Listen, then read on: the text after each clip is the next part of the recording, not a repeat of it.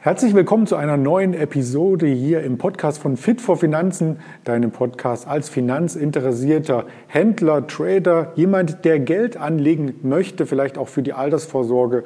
Und da gibt es sehr, sehr viele Themen, die wir hier auch schon erörtert haben im Jahr 2020. Aber jetzt im Jahr 2021 wollen wir etwas tiefer in die Materie einsteigen und das Ganze auch technisch auf ein anderes Niveau heben. Deswegen gibt es diesen Podcast hier erstmalig auch als Video zu sehen auf dem gleichnamigen ähm, YouTube-Kanal Fit 4 Finanzen geschrieben, Fit for Finanzen. Und wir möchten dich damit fit für die Finanzwelt machen und haben heute einen echten Trader zu Gast, der letzten Endes die Ausbildung auch genossen hat von der Bank aus. Also mal jemand, der es sich nicht selbst beigebracht hat durch die harte Schule oder vielleicht doch genau diese Fragen möchten wir dem Mike Seidel stellen. Hallo Mike.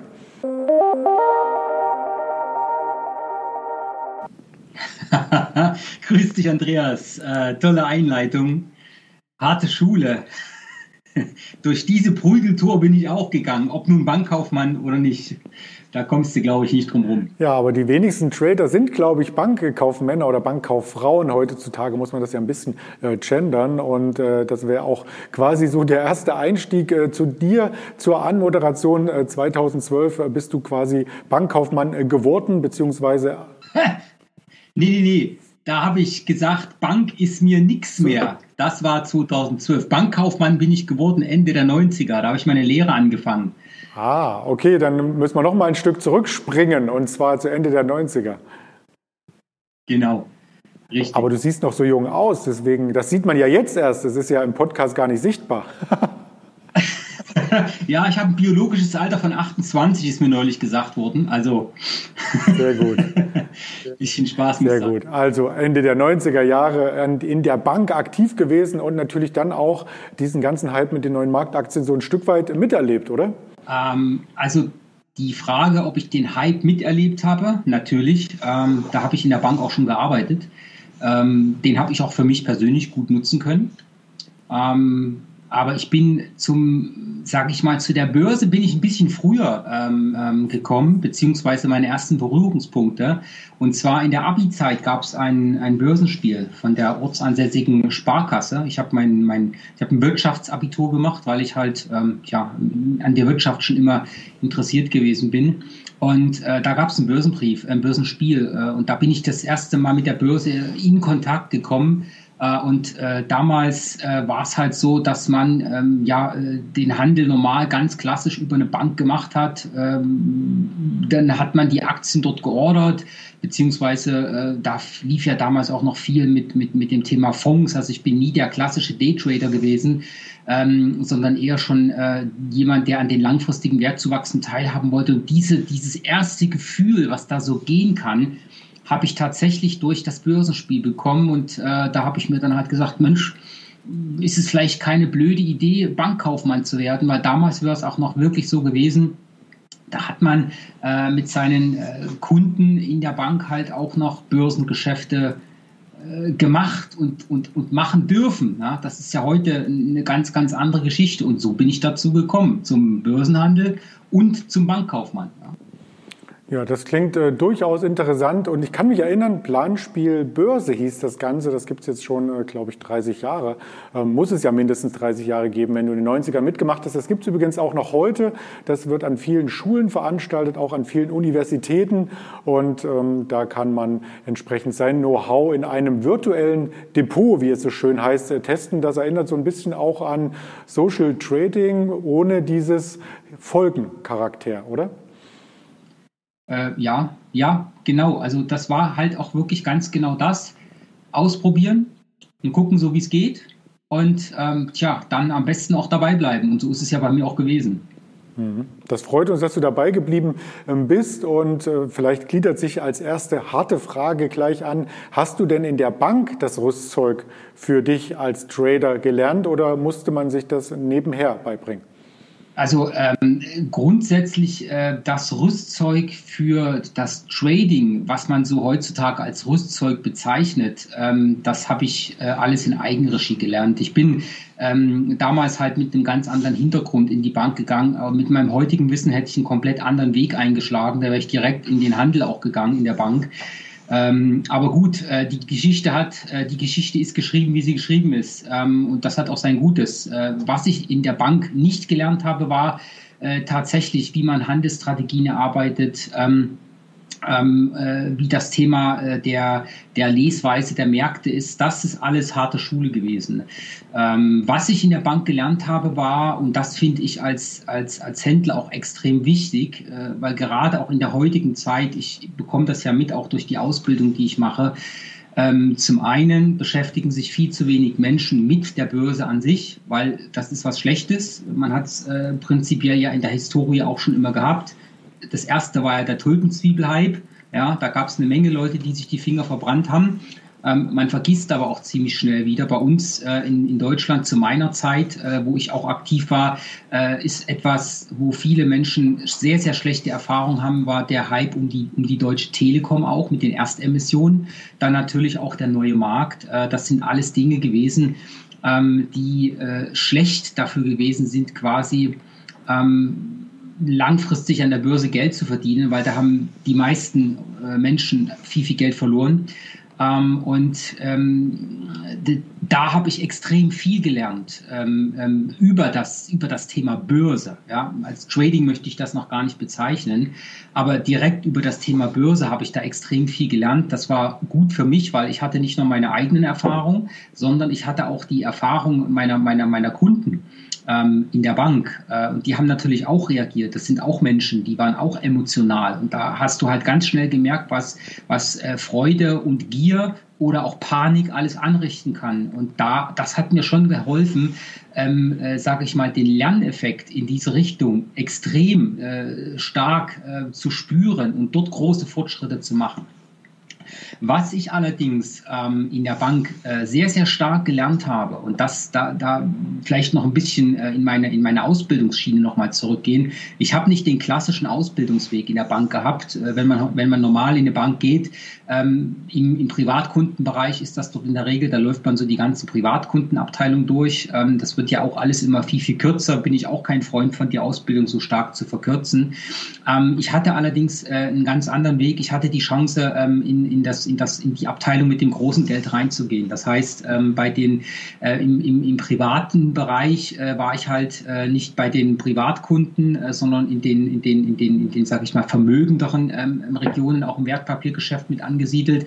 Und auf der Firmenseite, und das ist ja das, was bei dem Aktienhandel auch so wichtig ist, äh, da arbeitet man ja mit Firmen, war ich in der Firmenkundenabteilung. Also das waren gigantische Unterschiede zur klassischen Geschäftskundenabteilung, wo der Klein- und Mittelstand betreut wird. Und da habe ich extrem viel gelernt, wie Firmen funktionieren, ähm, wie Banken äh, mit Firmen zusammenarbeiten, wie die ihre Risikobewertung machen, welche Rolle die Bilanzen spielen, welche Rolle ähm, die, ähm, die, äh, die, die quartalsweise erstellten ähm, äh, Quartalszahlen beziehungsweise die Berichte über die, über die Einnahmen- und Ausgabenseite und so weiter und so fort. Da gibt es eine Menge Zahlen, das will ich jetzt hier nicht überspannen, den Bogen, äh, die dort sehr, sehr wichtig sind. Und das habe ich gelernt. Das heißt, ich habe in der Bank tatsächlich für mein, für mein Trading Rüstwerkzeug bekommen ähm, in Richtung äh, was ist denn aus fundamentaler Sichtweise wichtig? Und ähm, da habe ich die ersten, sage ich mal, Samen in diese Richtung in die Erde gebracht. Und dann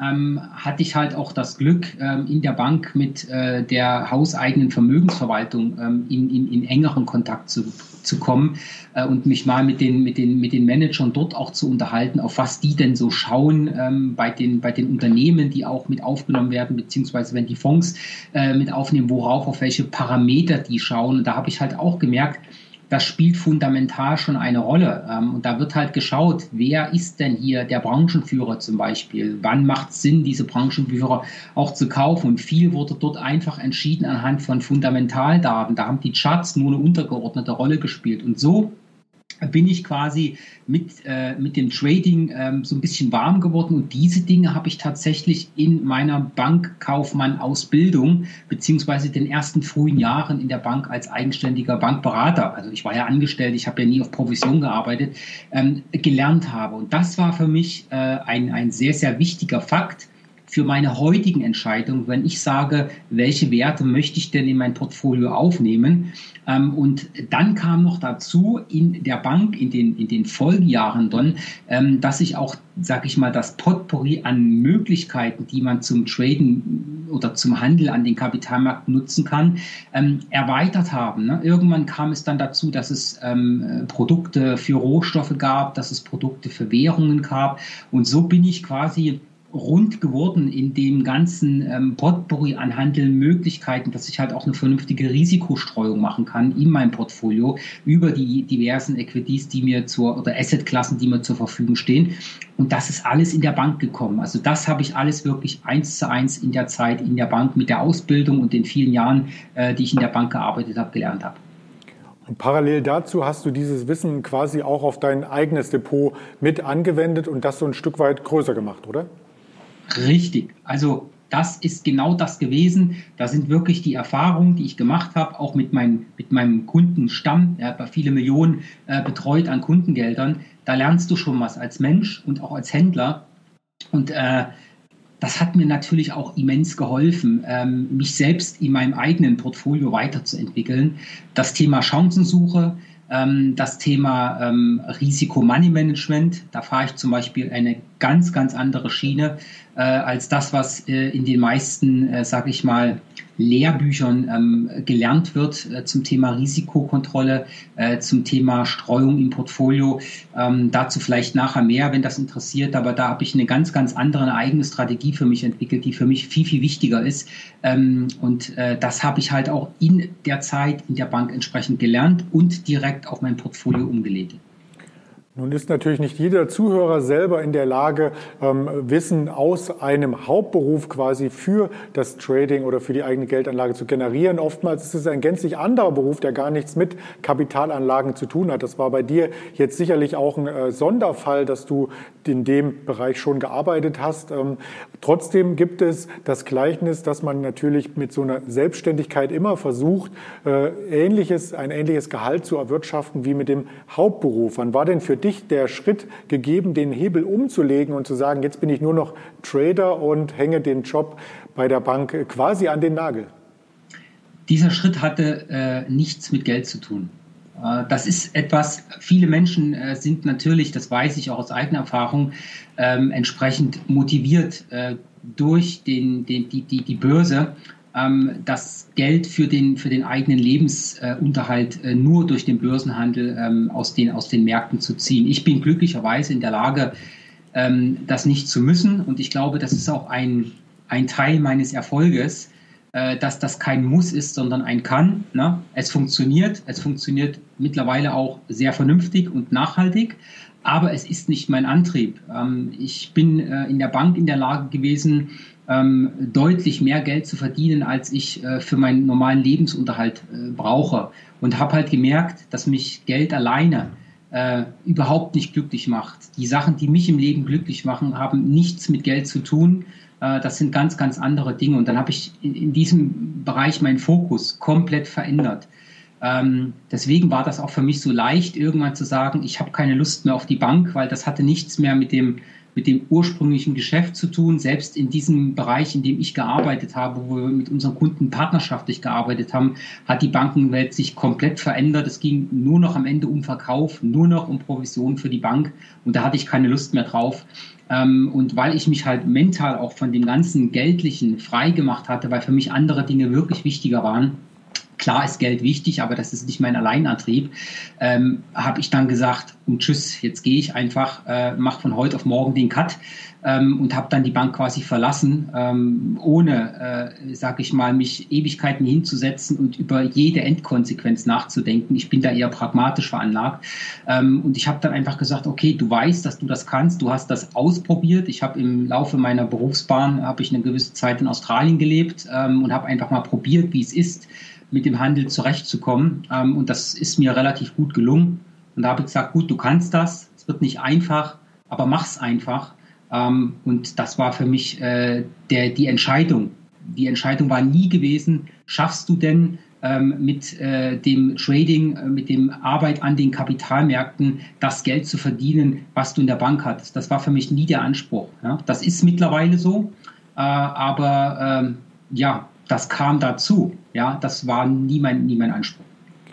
Hattest du dennoch äh, so ein gewisses äh, Startkapital, mit dem du dann loslegen kannst? Weil ich kann mir vorstellen, von einem Tag auf dem anderen zu entscheiden, äh, Trader zu werden, birgt natürlich das Risiko, dass die Kosten immer weiterlaufen für das Leben, aber die Erträge vielleicht noch nicht konstant erwirtschaftet werden können. Ja, natürlich. Also mal davon abgesehen, die Entscheidung äh, vom Trading zu leben ist nicht durch die Kündigung in der Bank gefallen. Also die Entscheidung, die ist schon viele, viele Jahre vorher gefallen. Äh, das war so um die Anfangszeit rum, weil da habe ich gemerkt, dass man das kann. Äh, und da stand für mich der Wunsch schon fest. Ähm, das heißt, ich hatte ja auch viele Jahre Zeit, mich mental damit zu beschäftigen, was das überhaupt bedeuten kann. Ähm, als ich den Schritt dann gegangen bin, wusste ich auch, ich fall natürlich jetzt nicht in, in, in den Loch. Ich wusste schon, ich brauche ein gewisses Budget, um äh, mein, mein Lebensunterhalt zu decken. Ähm, und äh, das habe ich auch schon gehabt im Hintergrund. Also ich bin jetzt nicht von heute auf morgen blauäugig in irgendwas reingerannt, ähm, was ich hier äh, genommen habe, sondern ich habe schon wirklich auch genau gewusst, was ich tue, äh, auf was ich mich zumindest grob einlasse. Genau weiß man das ja nie. Äh, wenn man ins kalte Wasser springt, weiß man nie, äh, wie man wieder rauskommt. Äh, wenn man schwimmen kann, hat man halt gute Chancen, wieder rauszukommen in diesem Kontext. Und ich konnte halt schwimmen, kann das heute auch noch, bin auch wieder rausgekommen. Ähm, aber das war schon für mich auch wichtig, dass ich sage, ich habe auch äh, Geld ähm, auf dem Konto, wo ich sagen kann, ich kann meinen, meinen Lebensunterhalt über eine gewisse Zeit auch äh, entsprechend äh, decken. Und ich hatte natürlich auch noch weiterhin den Plan, Stück für Stück auch in, in die Ausbildungsschiene mit reinzuwechseln, ein bisschen Aktienkultur nach Deutschland zu bringen, weil das ist ja auch ein absolutes ähm, ähm, ähm Spielfeld in Deutschland, wo man auf Extreme trifft, auf beiden Seiten. Die einen ähm, haben Illusionen, wo man sich sagt, die kriegst du so einfach gar nicht auf die Bühne. Die anderen sagen sich, oh Gott, ich will damit überhaupt nichts zu tun haben, schimpfen aber rum, dass es kein Geld auf dem Sparbuch mehr gibt. Also die Extreme sind groß und da dachte ich, du hast das in der Bank oft genug geschafft, Menschen Wissen beizubringen, die das dann erfolgreich für ihre eigene Vermögensverwaltung nutzen konnten. Äh, und das habe ich dann einfach äh, sozusagen als, als, als, äh, als weitere Stütze ähm, in der Einkommensschiene auch genutzt. Ja, das klingt äh, durchaus ähm, praktikabel und ich glaube, diesen Weg begehen mehrere, dass sie sich erstmal ein Polster aufbauen, um dann mit dem äh, Trading sukzessive durchzustarten, also nicht von einem Tag auf den anderen mit null Vermögen quasi versuchen, hier die Hunderte von Prozenten zu erwirtschaften. Das funktioniert ja auch nicht, sondern eher in kleinen Schritten. Gibt es da so einen Richtwert, den du vielleicht äh, in den Raum stellen könntest, ab wie viel Eigenkapital man es zumindest versuchen könnte, wenn man über das Know-how verfügt, auch hier konstante Rendite Renditen zu erwirtschaften? Ähm, na klar kann man sowas grob über den Daumen machen, nur ich, äh, äh wo du gerade sagst, wenn du über das Know-how schon verfügst, das zu tun, äh, wirst du das auch in der Vergangenheit schon getan haben. Das heißt, die meisten Leute, die diesen Wunsch auch hegen, äh, gehen ja in der Regel einem normalen Job nach äh, und hatten gar nicht die Zeit, durch den normalen Job schon in die Lage zu kommen, mit dem Börsenhandel mehr zu verdienen oder genug zu verdienen und den Lebensunterhalt zu decken. Die Realität sieht da ganz, ganz anders aus. Die Realität sieht halt häufig so aus, dass man einen normalen Beruf hat, dass man Familie hat, dass man seine laufenden Kosten hat, vielleicht sogar noch Kredite für ein Haus oder eine Wohnung und Auto und, und, und. Ähm, und dann diese Entscheidung treffen möchte. Und das macht es natürlich schon deutlich schwerer. Und jemand, der in dieser Situation ist, den sage ich auch, hey, das ist nicht illusorisch. Mach's leicht, fang in Ruhe an mit kleineren Positionen nebenberuflich und trade dich quasi in die Situation, dass du diese Entscheidung auch auf Grundlage funktionierender Strategien äh, treffen kannst. Und dann wirst du in dieser Zeit auch Vermögen alleine durch den Handel angefangen haben. Und da wird die Arbeit, äh, die klassische Arbeit, tritt dann Stück für Stück auch so ein bisschen in den Hintergrund. Ähm, und äh, dann kann man das Ganze viel, viel einfacher umsetzen. Und äh, zum Thema, wie viel Trading-Kapital man braucht, ähm, also zum Traden brauchst du nicht wirklich viel Geld. Also du kannst heutzutage mit den, mit den Produkten, die am Markt Markt ähm, verfügbar sind, wenn du es schon kannst, kannst du mit, mit 10.000 Euro und entsprechenden Hebeln gutes Geld verdienen. Die Frage ist nur, schafft das wirklich jeder auf der einen Seite und passt dieser Stil auch zu einem? Dazu sage ich dann an dieser Stelle, mach mal langsam, sondern nimm einfach genug Geld, was du nicht zum Traden brauchst, auf die hohe Kante, dass du sagen kannst, du hast erstmal für wenigstens ein Jahr deine Lebenshaltungskosten drin, wenn du schon so einen harten Schnitt machen möchtest. Und diese Größenordnung, die muss jeder für sich selbst bestimmen. Wie viel Geld brauche ich denn zum Leben? Meine Kredite, meine Mietwohnung, ähm, die Krankenversicherung ist auch ein ganz, ganz wichtiger Faktor. Ja, all diese Dinge kommen ja zusammen, das kostet Geld und da sollte man mal wenigstens für ein, besser für zwei oder drei Jahre äh, schon wenn man tatsächlich so einen harten Schnitt macht, sollte man tatsächlich das auch auf der hohen Kante liegen haben, plus das Kapital, was man da zum Trading nutzt. Also grob zusammengefasst, ich habe das mal Revue passieren lassen, was für Summen ähm, ankommen dürften für so ein Vorhaben und auch natürlich im Vorfeld recherchiert, wenn man von 30.000 Euro im Jahr ausgeht, die man benötigt, um sein Leben zu bestreiten, vielleicht für sich und für seine Familie mit, ähm, würdest du dann sagen, drei Jahre ungefähr wären ungefähr 90.000, die man als Rückhalt für seine Kosten haben müsste. Und als Trading-Kapital, wenn man davon ausgeht, dass man im Jahr vielleicht 10 oder 20 Prozent Rendite erwirtschaftet, erwirtschaftet, bräuchte man ja nochmal denselben Kapitalstock und dann kommt man in etwa hin, richtig? Richtig, ja, genau richtig. Also das sind, äh, das sind solide Größenzahlen. Damit kannst du arbeiten. Das heißt, wenn du 100.000 Euro fürs Leben auf der hohen Kante hast und wenn du vernünftig planst, ja, ähm, und nicht äh, sagst, ich will jetzt hier im Jahr 50.000 Euro mit dem Trading verdienen, ich habe aber nur 10.000 Euro, sondern wenn du es vernünftig machst, mit einer vernünftigen Assetklassenaufstellung auch, dann solltest du auch nochmal 100.000 Euro für das Trading auf der, auf der Uhr haben, äh, damit du quasi äh, dieses Geld Stück für Stück auch dazu nutzen kannst, um Renditen, äh, wenn es gut läuft, um die 20, 25 Prozent langfristig pro Jahr aus dem Portfolio rauszuziehen. Da muss ich mal kurz bei mir nachschauen im Portemonnaie. Ja, alles gut. Kleiner Spaß äh, muss natürlich auch sein. Ähm, also gut. Ja, also der Zahl haben wir uns jetzt äh, genähert, ähm, empirisch und aus seiner Erfahrung heraus und äh, statistisch von einigen Erhebungen. Also wir wollen mit diesem ähm, Mythos aufhören oder wir möchten diesen Mythos entkräften, dass man äh, vielleicht sich 5000 Euro zusammengespart hat und sich denkt, ja, ich kann im Jahr daraus aus 5000 50.000 machen, kann davon leben und habe im nächsten Jahr dann einfach wieder dasselbe vor mir. Also das funktioniert zumindest meiner Erfahrung nach nicht. Bei den meisten nicht. Ich möchte an dieser Stelle aber noch eine, eine Sache äh, ähm, noch mal äh, kurz ergänzen. Ich weiß, hier geht es ums Trading, aber ich weiß halt auch, dass äh, diese, diesen Podcast äh, oder diese Live-Übertragung jetzt auch Menschen schauen, die im ganz normalen Arbeitsleben stehen. Und du hast das im, in dem Vorworten auch schon angeführt. Es geht beim Handel an den Kapitalmärkten ähm, meiner Meinung nach für die meisten Menschen nicht primär darum, das Ziel zu verfolgen, ähm, an der Börse seinen Lebensunterhalt zu verdienen, sondern äh, mit dem Vermögen, das man hat, langfristig eine vernünftige Rendite zu erwirtschaften. Und das ist etwas, das stellt das Thema Handel an den Kapitalmärkten auf eine auf eine ganz, ganz andere Größenordnung und auch ein ganz anderes äh, Niveau. Denn äh, ich habe das in der Vergangenheit schon oft gemacht. Ich merke das bei mir in meinem Portfolio auch persönlich. Ähm, wenn du dein Vermögen alle drei Jahre verdoppeln kannst, äh, da, da, da muss man nicht jedes Jahr 100 Prozent machen. Ne? Da braucht sich jeder nur mal einen Taschenrechner zu nehmen. Äh, das sind bei weitem nicht diese Größen. Alle drei, vier Jahre das Vermögen zu verdoppeln.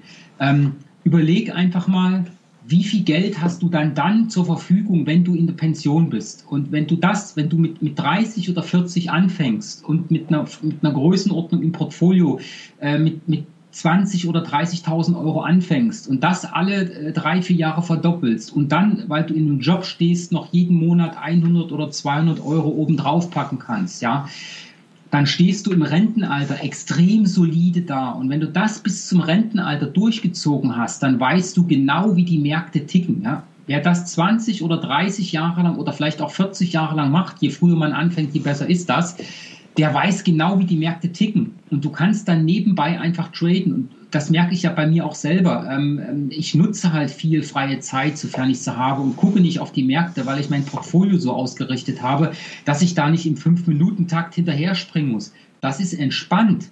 Und wenn du das machst und dann, wenn du in Rente gehst, 500.000 äh, oder eine Million auf dem Konto hast und davon dann ohne viel Aufwand 20, 25 Prozent Ertrag im Jahr machst, dann kann sich jeder mal selber überlegen, wie gut es sich äh, mit 200.000 Euro Jahreseinkommen lebt oder wie gut es sich lebt mit einer Rente am, am, am Minimum von 1200 oder 1300 oder lass es 1800 Euro sein. Die Frage kann sich jeder selber beantworten. Und auf dem, auf dem langen Ast ist halt genau der Punkt, wo ich sage, Leute, überlegt einfach, dass es nebenbei einfach Stück für Stück macht. Das ist viel leichter und der ganz große Vorteil ist der, man kann aus der Arbeit, die man tut, hat man ja Berührungspunkte mit der Welt. Und man kann alleine daraus Handelsideen ziehen. Macht meine Frau regelmäßig. Die Dinge packe ich dann in ihr Portfolio rein, wenn die was in der Zeitung liest.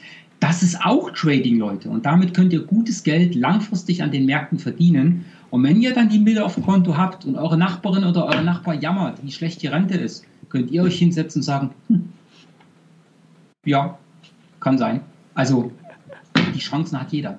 Ja, ähm, jetzt hast du dein Portfolio schon mal so ein bisschen äh, bestückt mit Worten äh, das von deiner Frau. Lass uns vielleicht noch auf die dritte Station im Leben kommen. Vielleicht die Kinder. Auch da spielt natürlich die Zeit für die Kinder. Also wärst du natürlich, so wie ich das herausgehört habe, auch einer der Verfechter, der sagt, für die Kinder möglichst frühzeitig immer wieder Beträge ansparen in vielleicht Dividendenaktien oder ertragsstarken Aktien oder was gibt es da für Produkte?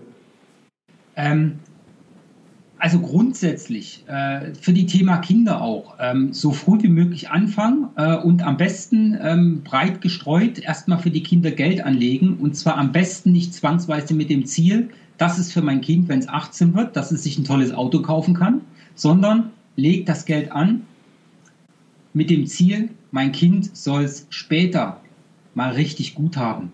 Und wenn es später in 70 Jahren ist, und es wird jeden Monat 50 Euro oder 100 Euro zurückgelegt. Und das über 70 Jahre. Da, da, da tun sie ihren Kind einen Gefallen, das ist unglaublich. Das ist das eine. Und das zweite, was ich an dieser Stelle jedem mit auf den Weg geben möchte, der auch Kinder hat, lernen Sie den Kindern ganz klar und deutlich, wie wichtig es ist, sich mit dem Kapitalmarkt auseinanderzusetzen und da ein Verständnis für zu entwickeln. Weil wenn die genau wissen, wie der Kapitalmarkt funktioniert, das ist das Thema Aktienkultur, das in Deutschland sehr, sehr schlecht ist. Wenn die Kinder richtig erzogen werden in diese Richtung, die werden wirklich mal überhaupt keine Probleme haben mit ordentlichen ausgestatteten Finanzmitteln an den Kapitalmärkten zu ihrem normalen Job ordentlich Geld zu verdienen. Und das ist wichtig, je früher das anfängt, je besser ist es und je früher die Kinder auch anfangen, eigene Erfahrungen mit den Kapitalmärkten zu machen, je besser ist das. Denn ich sage auch immer wieder, Leute, gerade in den Unis, fangt an, macht kein Papiergeld-Trading, tradet mit echtem Geld, verbrennt von mir aus mit 20 oder 25 Jahren äh, 10.000 Euro oder 5.000 Euro. Macht das, das ist wichtig, zieht eure Schlüsse draus. Wenn ihr nämlich erst mit 40 oder 50 anfangt, dann redet ihr nicht mehr über eine Depotgröße von 5000 Euro, sondern da redet ihr über 50 oder 100 und die werdet ihr auch in großen Teilen verbrennen. Und deswegen sage ich, je früher ihr anfängt, je weniger tun monetär die Fehler weh, je früher lernt ihr und dann habt ihr die Hebe selbst in der Hand, ordentlich Geld an der Börse zu verdienen. Das war ja schon fast ein Schlussplädoyer, aber lass mich noch eine Frage nachschieben, bevor wir hier bei Fit for Finanzen quasi mit dem Podcast uns dem Ende neigen. Eine halbe Stunde war ungefähr eingeplant. Wir möchten auch die Zuhörer nicht überstrapazieren, die ja vorrangig, habe ich mir sagen lassen, den Podcast auf den Weg zur Arbeit hören und so eine halbe Stunde ist da immer gut machbar. Ähm, als Anschlussfrage an dieses mit den Rückschlägen. Wie gehst du denn mit Rückschlägen um, beziehungsweise was kannst du weitergeben, auch in Phasen, wo es mal nicht so gut läuft mit der Performance? Äh, daraus lernen. Ja, das ist etwas, was mich geprägt hat. Ähm, ich habe die, äh, die Rückschläge, die ich erhalten habe, immer als Chance genutzt. Ich habe geschaut, aus welchem Grund mir das passiert ist. Ich habe analysiert und habe verstanden, was die Basis von dem Endergebnis war und habe überlegt, wie ich das verbessern kann, dass genau das keine Wiederholung findet. Und daraus habe ich gelernt und mich quasi evolutionär weiterentwickelt. Das heißt, jeder Fehler, den ich gemacht habe, den habe ich dazu genutzt, mich zu verbessern, daraus zu lernen. Ich habe nicht, ich habe nicht dieses klassische Hopping gemacht. Heute klappt das nicht, da mache ich mal das und dann nehme ich das und das, sondern ich hatte rückblickend einen relativ geraden Weg, ähm, was, der, was die Entwicklung meiner eigenen Handelsstrategie angeht. Und den bin ich gegangen und habe aus meinen Fehlern gelernt. Und deswegen auf die Frage zu antworten, die Fehler sind Chancen und aus diesen Chancen kann man viel machen, wenn man sie nutzt. Ja, man muss immer, wie Winston Churchill schon mal sagte, ähm, einmal öfters aufstehen, als man hingefallen ist. Hm. Ja, da ist viel dran.